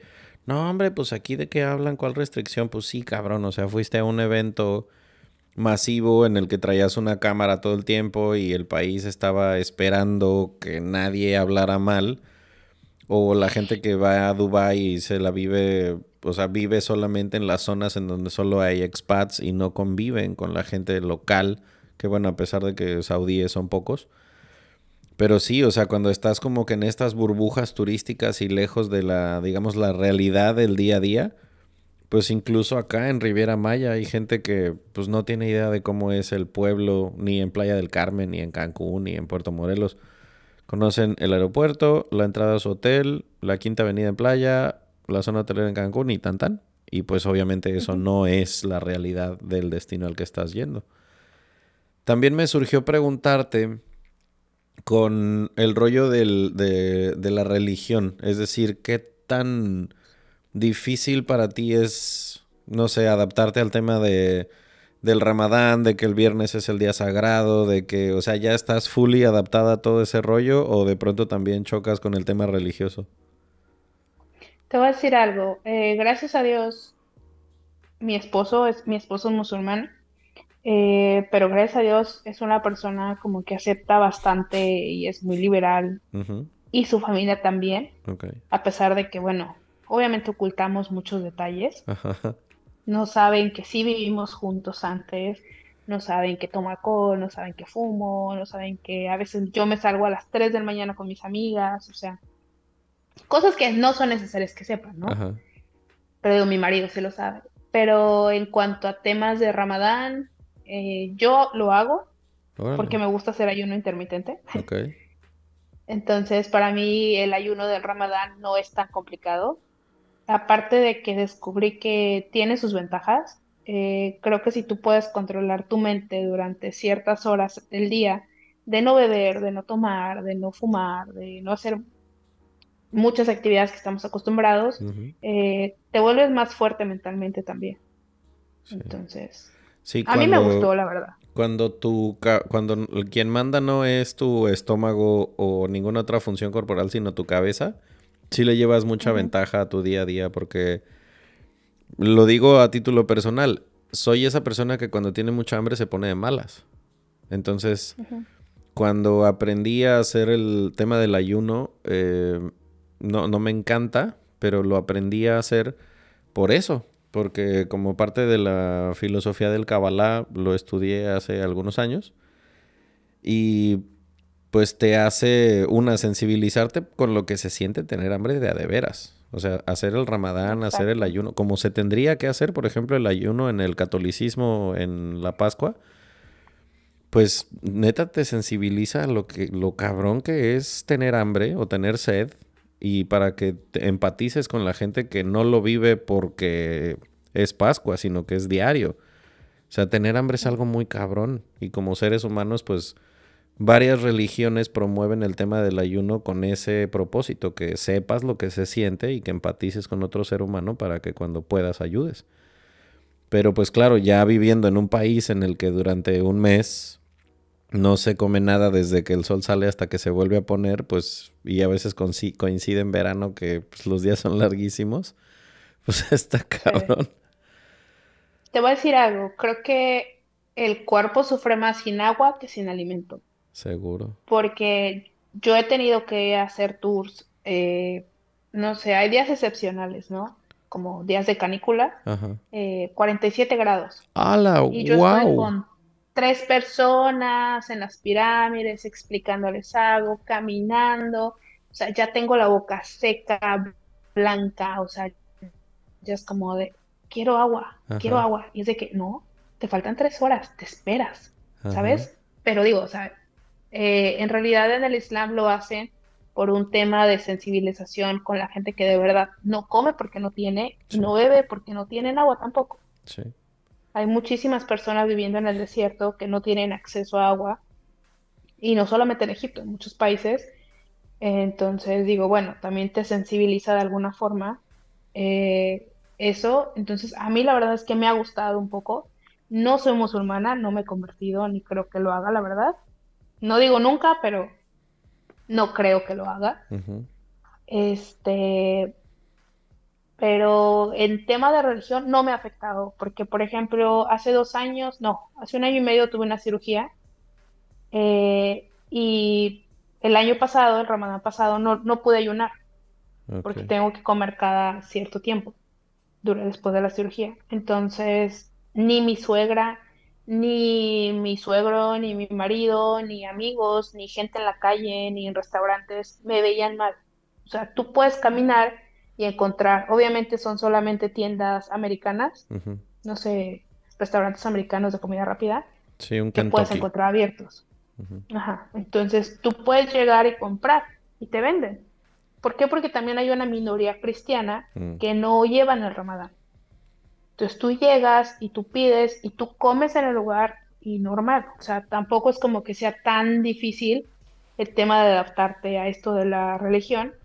Eh, ni siquiera en mi día a día con mi esposo ni con su familia, porque creo yo que sí tienen algo bueno en su religión, que es el hecho de ser muy tolerantes.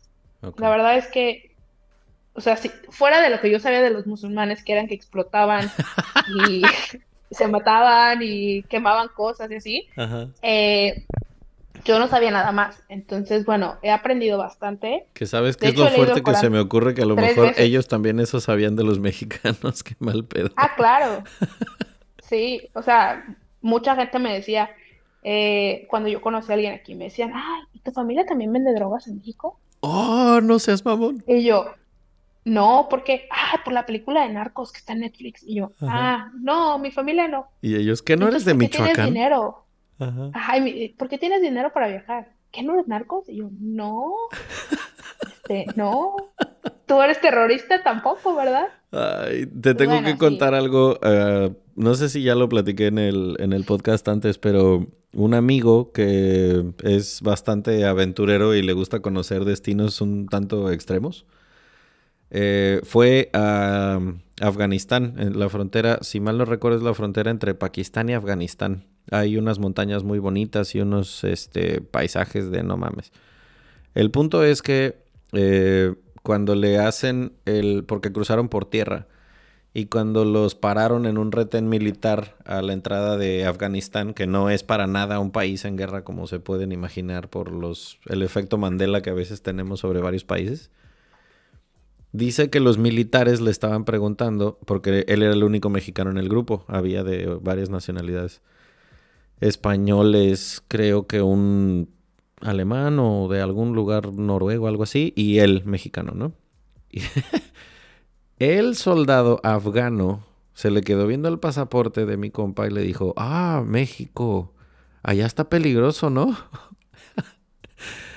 Antes de entrar a Kabul, ¿no te jode? O sea, que dice uno, ay, no, pues es que los terroristas, güey, las noticias que llegan de México a otro lado no son necesariamente las mejores. O sea, sí te has cruzado con ese estigma de que lo que sepan de México no necesariamente es lo mejor. Muchísimo. Eh, bueno, una de las cosas, bueno, terminando el tema de la religión, es que son muy tolerantes, demasiado tolerantes, este, no tienen tema, creo que tienen más tema con una persona que no tenga religión. O sea, si tú dices que eres eh, bueno, judíos también tienen un tema, los musulmanes. Ah, pero si dices que eres, no sé, budista o que eres eh, eh, cualquier otro, no, agnóstico sí tienen un tema. Ahí es donde sí.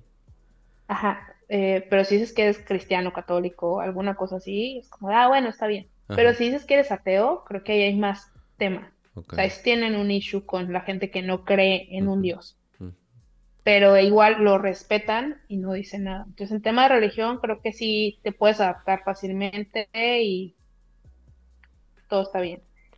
En temas de qué conocían de México, qué saben de México, a mí lo que más me ha molestado es que la gente no sabe dónde está México. O sea, conocen de México tacos, tequila y narcos. O sea, tres cosas saben de México. Eh, mucha gente me dice, oye, ¿y qué idioma hablan en México? Wow. ¿Hablan mexicano? Y yo, eh, sí, mexicano español. Ah, o hay mucha gente que me dice, oye, pero allá también hablan portugués o hablan inglés. Y así de madres. Qué loco. Bueno, y mucha gente aferrada me dicen que México es América del Sur. ¿Qué? Sí, que somos de América del Sur. Ah, no. Que América del Norte solamente Estados Unidos. O sea, Centroamérica se lo pasaron por el culo. O sea, no existe, nos vamos del norte al sur y Centroamérica no existe. Ok. Entonces, como de, no, no existe. Entonces, México es eh, América del Sur. Y yo, ah, ok. Ok. Eh, mucha gente cree que todo México es pobre, que todos andamos, todos somos gorditos, las mujeres somos bigotonas, ¿verdad? Ajá. Este. Que andamos en burro y nos recargamos en nopales para dormir.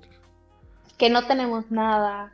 Este. Entonces, sí, ese estigma sí. Aparte, te voy a decir algo. Hablando de turismo, todo latino, no solo mexicano, todo latino que llegue a Egipto lo van a detener cuando vean su pasaporte. Hmm. Van a decir, ah, drogas, vamos a revisar.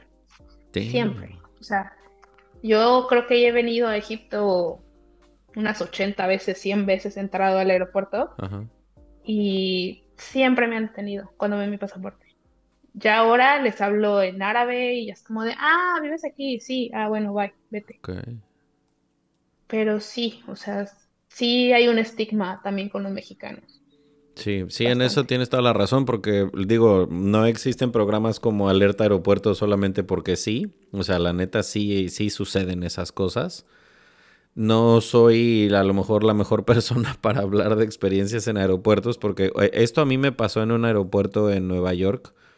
Un policía de migración, yo solamente iba de layover, o sea, iba de que estar cuatro horas en el aeropuerto porque yo iba, estaba estudiando en España. Y el policía se le quedó viendo mi pasaporte, me pasa así a la fila, y era puertorriqueño el desgraciado, no se me olvida. Se le queda viendo así a mi pasaporte y me dice, ok, ponte tú en mi lugar. En ese entonces yo tenía 20 y muchos. Me dice, mira tu perfil. Eres moreno, tienes barba, te llamas Hassan, tienes pasaporte mexicano naciste en Michoacán, tienes múltiples entradas a Europa y eres un hombre solo viajando entre sus 20 y 30. ¿Is that shit suspicious or what? Y yo, ok. Wow, este güey no me lo mandó decir. Y claro que dije, bueno, ok, si me pongo del lado de tu mesita, entiendo perfecto, pues échale. A que me hagan todas las preguntas, ¿no? Pero gracias a que él me lo dijo tan honestamente, pues la neta también me quedó claro el por qué en muchos países ves cómo pasa la gente rubia, ojo de color y pues vámonos como cuchillo en mantequilla. Y al que tiene cara de latino, Medio Oriente, incluso algunas zonas de, del sudeste asiático, es un trato bien diferente es eh, revisión de maletas, preguntas, a dónde vas, con quién vienes. Y creo que para facilitar el procedimiento, lo mejor, el mejor consejo que me atrevo a darle a quien quiera hacer un viaje como esos, llévatela leve, no es personal, no es contigo, va a pasar todos los días, te encabrones o no te encabrones. Es mejor aceptar el hecho de que es un proceso de seguridad que sucede en casi todos los aeropuertos y si llevas pasaporte mexicano, a ver, güey, tenemos un estigma de que aquí se venden drogas, de que hay narcos, armas, trata de personas. Es un país violento en el que hay narcotráfico. Entonces, pues ni pedo, güey. O sea, si tu pasaporte es de aquí, o de Colombia, o de Honduras, o de Ecuador, o, pues ni pedo. O sea, toca y ya. De Perú. O de Perú ahora. Este. Yo me acuerdo que una muy, muy buena amiga colombiana con la que conviví muchísimo viviendo en Inglaterra, de pronto nosotros como mexicanos era de, hey, güey, ¿qué pedo? Vámonos, no sé, tengo vacaciones dentro de dos meses, vámonos a, no sé, Tenerife. Porque los vuelos desde Londres costaban de que 500 pesos redondo, ¿no? Y ella decía, güey, avísenme con tiempo porque yo tengo que tramitar visa hasta para ir al baño. Y ella ya se reía de eso porque decía, soy colombiana, güey, a mí me piden visa para todos lados, ¿no? Y bueno, como mexicano a lo mejor no tenemos tantas restricciones, pero sí hay muchos países, como lo que te pasó a ti en Tailandia, yo tampoco terminé por ir por eso, porque cuando quise ir, el proceso era muy pesado y dije, pues mejor no. Entonces, para quien quiera ir a Egipto, lo quiero traer a colación en ese sentido. ¿Es necesario tramitar alguna visa? ¿Es complicado el proceso? ¿qué pasa con ese pedo? Mira, hay dos for tres formas. Una es solicitando, yendo a la embajada, pidiéndolo a la embajada. La otra es en línea. Y la más fácil y la que yo más recomiendo siempre es comprándolo en el aeropuerto. Ok. Siempre. Cuesta 25 dólares. Y la verdad yo siempre digo que es como ir a las tortillas. Tú pagas, te dan tu calcomanía con tu visa, listo, ya. O sea, ah, no tienes que hacer trámite ni nada, ni dónde te queda, ni cuánto te queda, nada. O sea, tú literal das tu dinero y ellos te dan un sticker, que es la visa. Y eso lo pegas en tu pasaporte y tan tan. Eh, tú nada más llevas tu pasaporte con ese sticker que te dieron en esa ventanita del banco y cuando pasas inmigración el oficial lo pega, lo estampa y listo. Te dice Welcome to Egypt. Muy sencillo. Ahora, eh, hace ratito antes de que empezáramos a grabar me contabas de que em, no solamente haces tours en Egipto, sino también haces tours en, en Medio Oriente. Quiero hacer esta pregunta en plan puente ese tema diplomático de visas, de si puedes entrar acá, pero si entras acá ya no puedes entrar acá y para evitarle dolores de cabeza a gente que como tu servidor quiere conocer el Medio Oriente, en plan, yo tengo en el número uno de mi lista por conocer, es, no, no diría un país antes que otro, pero mi interés más cabrón es Egipto, Israel, Jordania, Líbano y Siria. Son los que más tengo ganas de conocer en esa zona. ¿Cómo funciona la cosa? ¿Es fácil trasladarse de uno a otro? ¿Hay problemas? ¿No los hay? Eh, bueno, vamos a ser sinceros, nadie quiere Israel. Eh, hablando de Medio Oriente. Sí, O sea, eh, estando aquí en Medio Oriente, nadie ni siquiera reconoce a Israel como país. Porque le robaron el territorio a Palestina, vamos a decirlo como es, es una chingada tierra robada a los palestinos y se dice y no pasa nada. Sí, pero muchas veces, o sea, tú dices, es que voy a Israel, y la gente te dice, no, vas a Palestina. Exacto. Entonces, bueno, Palestina también es un país que no está reconocido, pero bueno, no metiéndonos en cosas porque eh, a Egipto le quitó territorio a Israel. Ok. A Líbano le pelea a Israel, a Jordania le pelea a Israel, a creo que todos los países árabes tienen un problema con Israel. Claro. Yo siempre le recomiendo, si quieren visitar Israel, eh, visítalo al último. O sea, que sea tu último destino, especialmente si vas a visitar Líbano, ya que Líbano sí tiene muchas restricciones, sí saben que ha sido Israel. Okay. La ventaja es que Israel ya sabe que todo el mundo lo odia, entonces no te van a poner un sello en tu pasaporte. Okay, te van a dar una hojita que es tu pase de entrada, y te van a dar una hojita que es tu pase de salida. Nada más. ¿Nunca se registra un sello en tus hojas de tu pasaporte que entraste a Israel? No. No. Pero eso es hablando si vas por, eh, por avión. O sea, si vas en vuelo, no se registra. Ya si pasas en alguna frontera terrestre, las fronteras terrestres, por ejemplo, al momento de tú salir de Egipto, te van a poner en tu pasaporte un sellito que dice Taba, que es la frontera Israel y Egipto. Obviamente, pues siendo un poquito inteligentes viviendo en Medio Oriente, pues si tú saliste de, Egipto por Taba, tuviste que entrar a Israel. O sea, no hay otra forma. Como si estás en, en Monterrey y vas a cruzar a San Antonio, pues sabes que lo que sigue después de Monterrey es Texas. Entonces, yo sí les digo, sí, quieres hacer Israel y después Líbano, no salgas por tierra. Ok. Porque va a quedar registrada tu entrada, bueno, tu salida de Egipto. ¿Por dónde? Entonces ahí sí podrás tener problemas. O sea, digamos... Claro que si lo haces por avión, no hay problema. Ok. O sea, en, todo caso, si fuera a hacer un rollo terrestre, la mejor opción, perdón, ajá, terrestre sería a lo mejor empezar ya sea por Egipto y luego pasarte a Jordania y ya si quieres conocer Beirut y de ahí bajar a Israel y de ahí regresarte ya para chingar a tu madre a otro lado. Sí, nada más que de Beirut no podrías bajar a Israel por tierra porque tienen un problema en la frontera y oh. no sería muy complicado. Ok. O sea, de Beirut sería mejor volar a Jordania y de Jordania irte a Israel, ahora sí. Wow, es que mira. Y siempre como consejo les digo, si tú vienes, perdón, si vienes de un país de Medio Oriente o vas a un país de Medio Oriente, siempre di que vas a Palestina y que vas a Jerusalén. O sea, la clave es decir, yo voy a Jerusalén.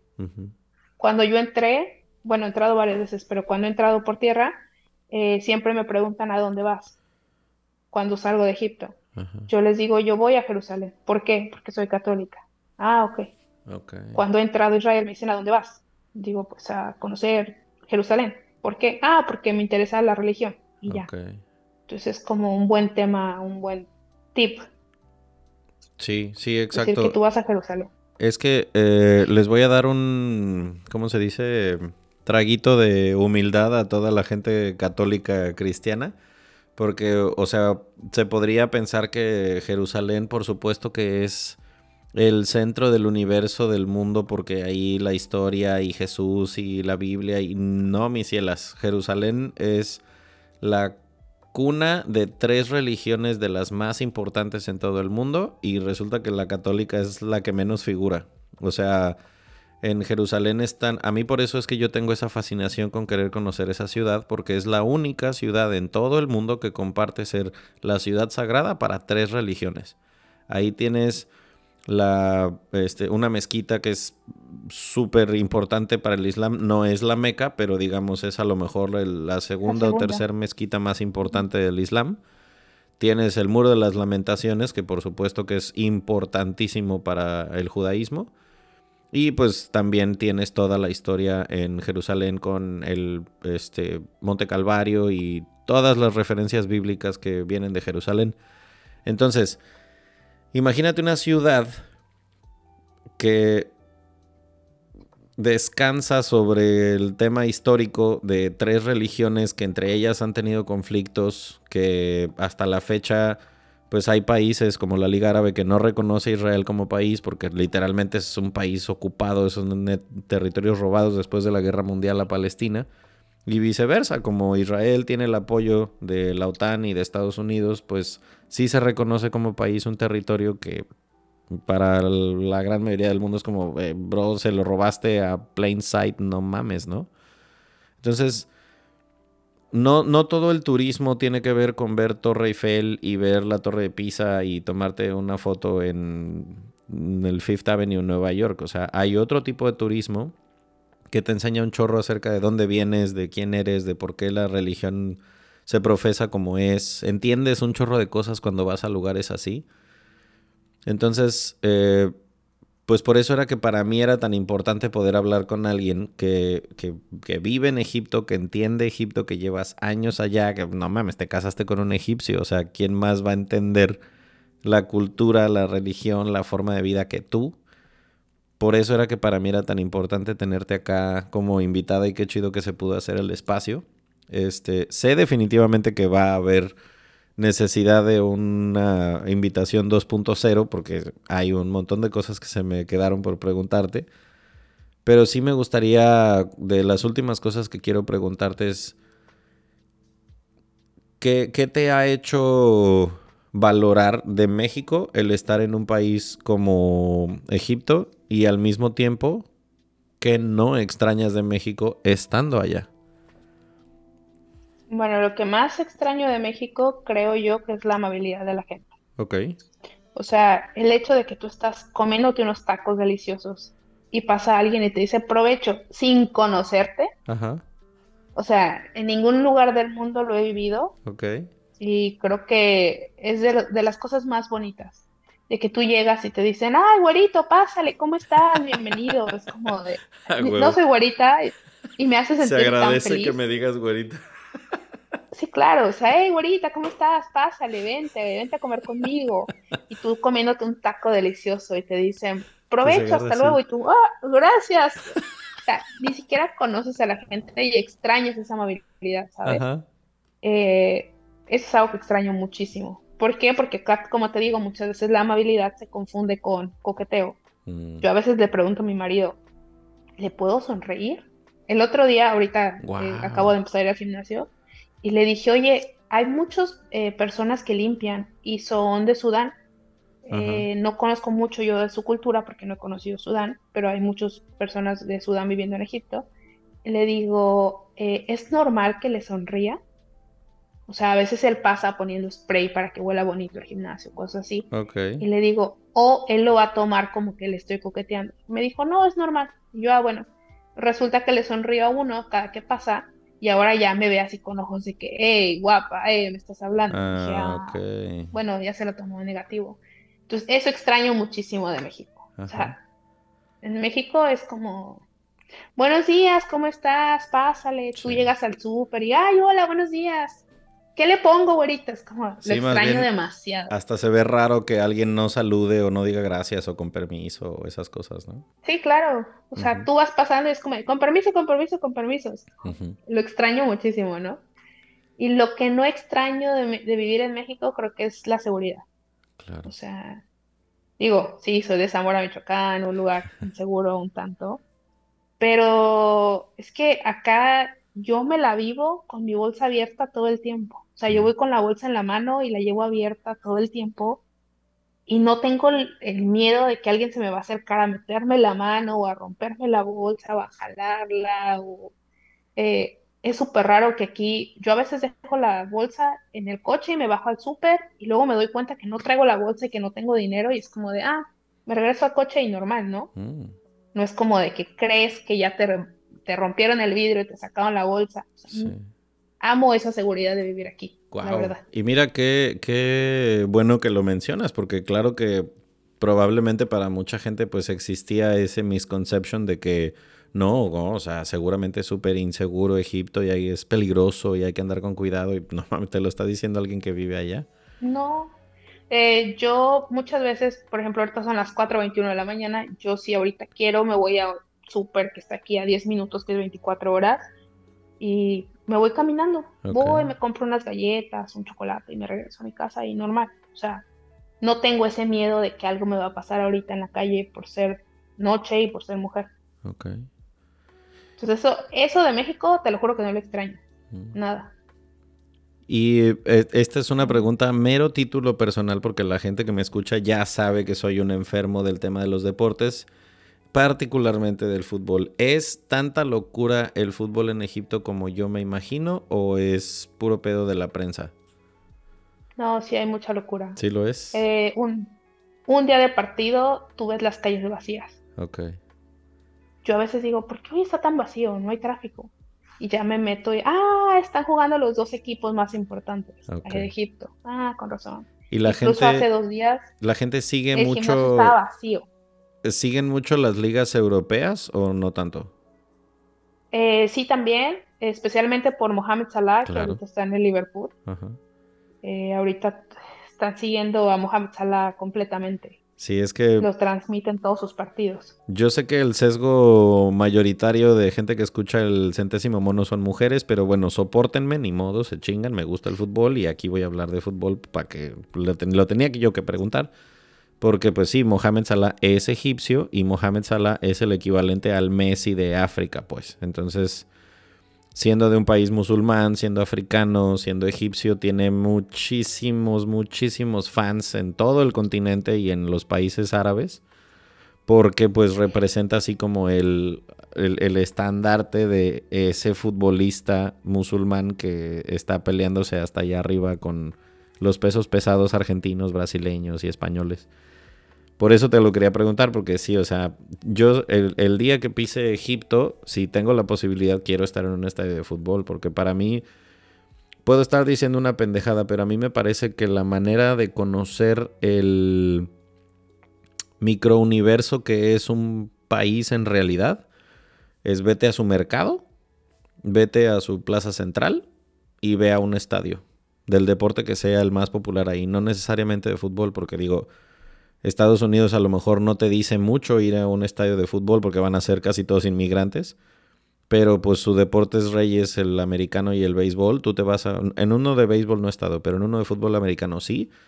Y sí ves ese pedo de el patriotismo enfermizo que tiene mucha gente, el show que hacen en un, antes de un partido de NFL la pleitesía, el ejército, los aviones arriba, y es, así como una película de Rambo hecha partido de un deporte, ¿no?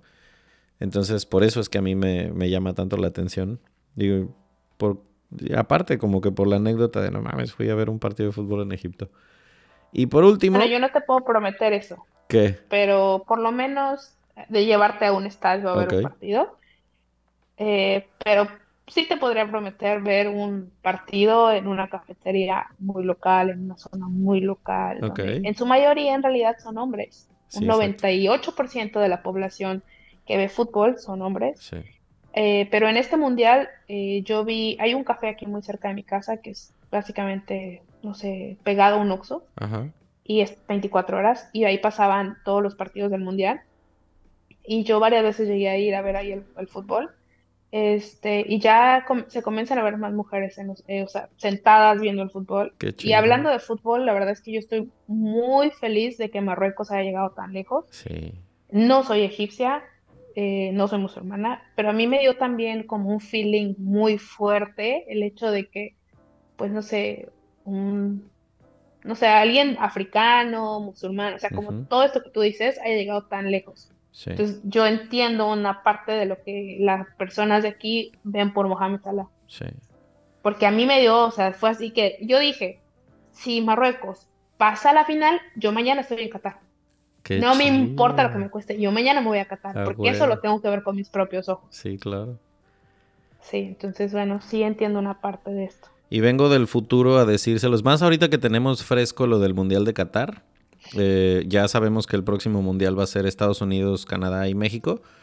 Pero a pesar de que todavía no se decide la sede, más bien todavía no se otorga oficialmente la sede, vengo del futuro a decirles que el del 2030 va a ser en Arabia Saudita entonces, eh, ténganlo presente, se dijo en este podcast en enero del 2023, un día 24 a las 9 de la noche, que quede ahí de constancia que el próximo mundial después del de México va a ser en Riyadh y en todas las ciudades importantes de Arabia Saudita, entonces está chido que estemos aprendiendo de estas cosas desde ahora porque muchos ojos van a estar volteando para allá.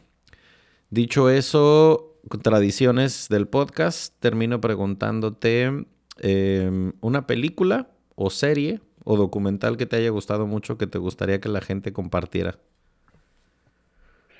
Bueno, si les gustan cosas egipcias, me gustaría que vieran el documental en Netflix que se llama Saqqara. Son eh, una tumba. Es la necrópolis más grande que tiene eh, Giza. Y la verdad es que pues es muy buena serie documental. Este, Llegué a pensar que ibas a decir Transformers para que vean la parte de Egipto. No, no, no. Mi película favorita, temo decir lo que es El Diablo Viste a la Moda. No más, peliculaza, peliculaza. Es mi película favorita, sí. Y Amar, Comer, Rezar. Ah, bueno, es que esa ya incluso la he mencionado varias veces en este episodio. Y, o sea, yo me imagino tu cara cuando pisaste Indonesia y viste esos lugares que salen en esa película, que es como, ah, aparte estuviste en la India también. Sí, y también fue a Italia. Ah, también Fue a Nápoles a comer pizza, sí. O sea, eres una lista. Después de la película. Ajá porque yo tenía que estar en esos lugares. Y también fui a los lugares del Diablo Viste a la Moda de Roma y de París. Y... Sí, porque yo quería estar en esos lugares. Eso, mamona. Hagan ese, háganse ese tipo de propósitos chingones. Eso de que, ay, voy a ir al gimnasio. Ah, eso es secundario. Pero, chingado, o sea, vayan a conocer lugares por el mundo, la neta. Viajen. Sí, conozcan otra cosa que no sea su círculo de siempre. Eh, segunda cosa, un libro, alguno que te haya gustado mucho sobre el tema que sea.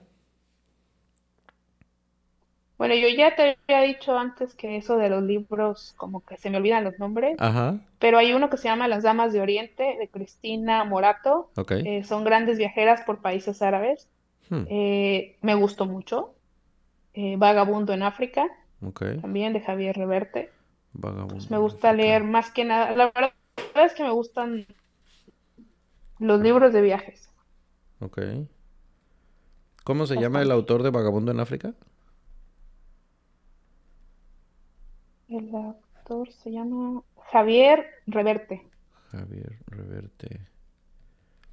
Ese Tiene varios. Javier Reverte tiene varios. por alguna razón me, me vibró, ese lo tengo que leer.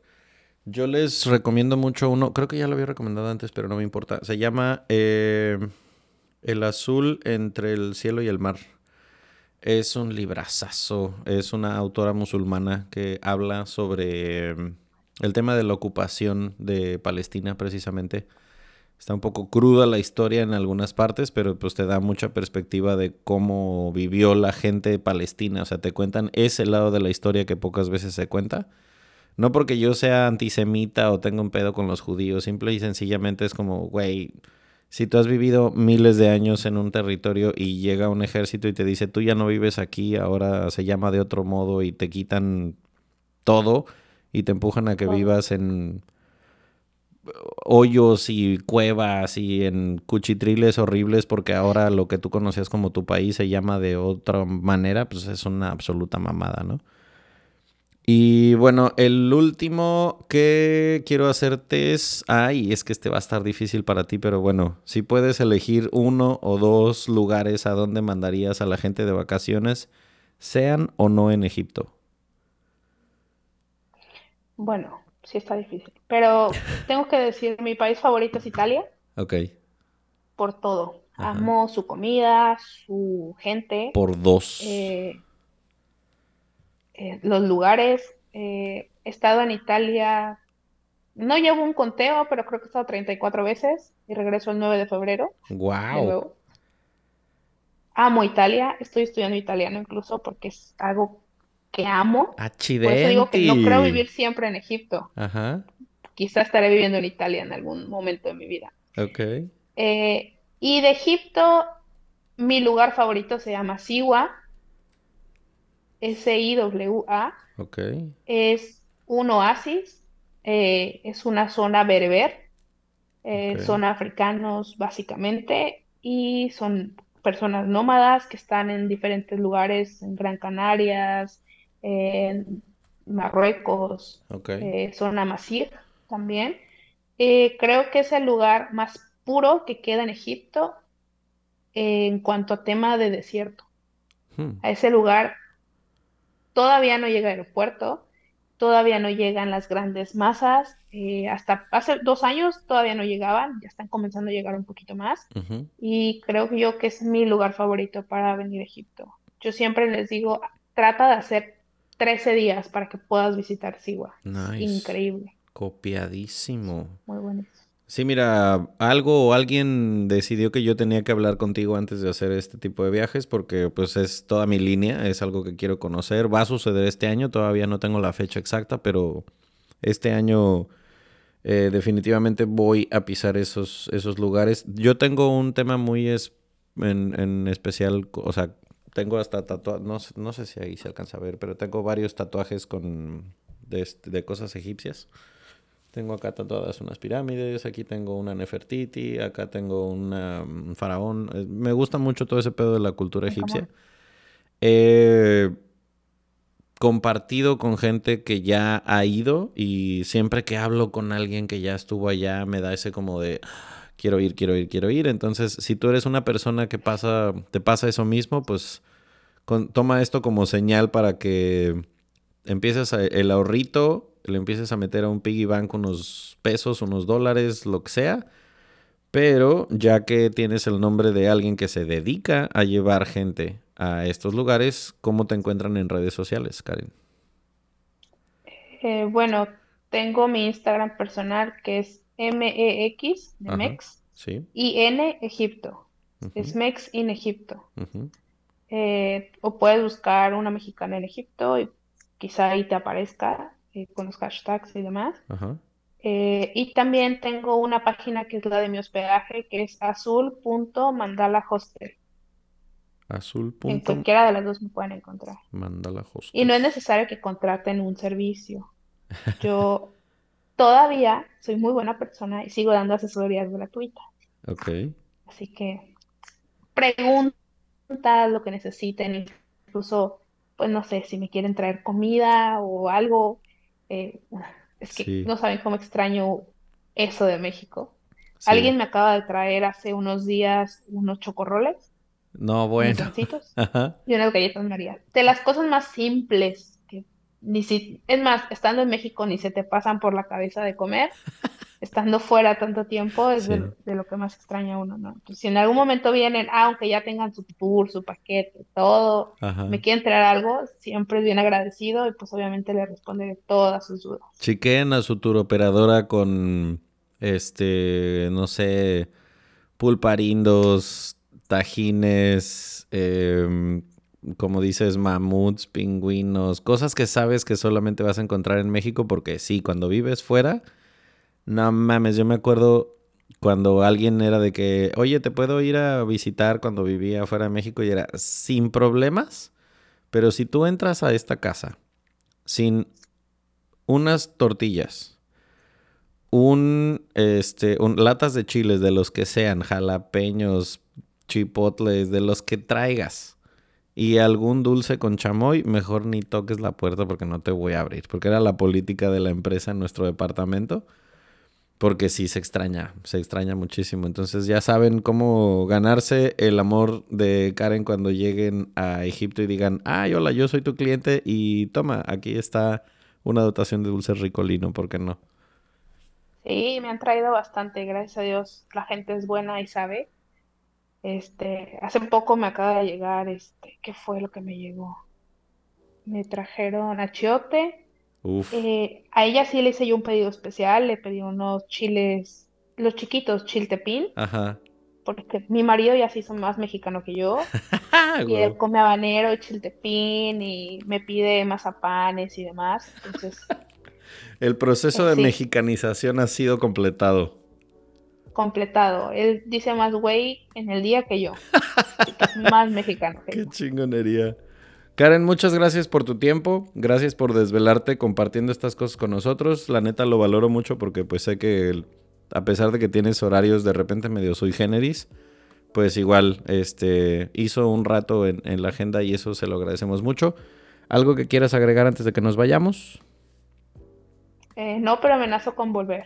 Sí, por favor, porque al menos yo tengo muchas cosas que preguntarte sobre esos tours que a mí ya, yo estoy así de que ya, ¿dónde chingados está mi tarjeta de crédito? Me quiero ir ahorita. Gracias a ustedes por prestarnos sus oídos también. Otro episodio más de Mexicanos por el Mundo y qué chingón que sea una mujer más porque me encanta entrevistar mujeres que vivan fuera. Y pues nada, nos vemos en el que sigue. Mientras tanto... Compartan este episodio con cualquier persona que sepan ustedes que pueda decir, yo como que quiero ir a Egipto y ya tenemos a la persona indicada. Muchas gracias, Karen. Cuídate mucho. Bye. Chao.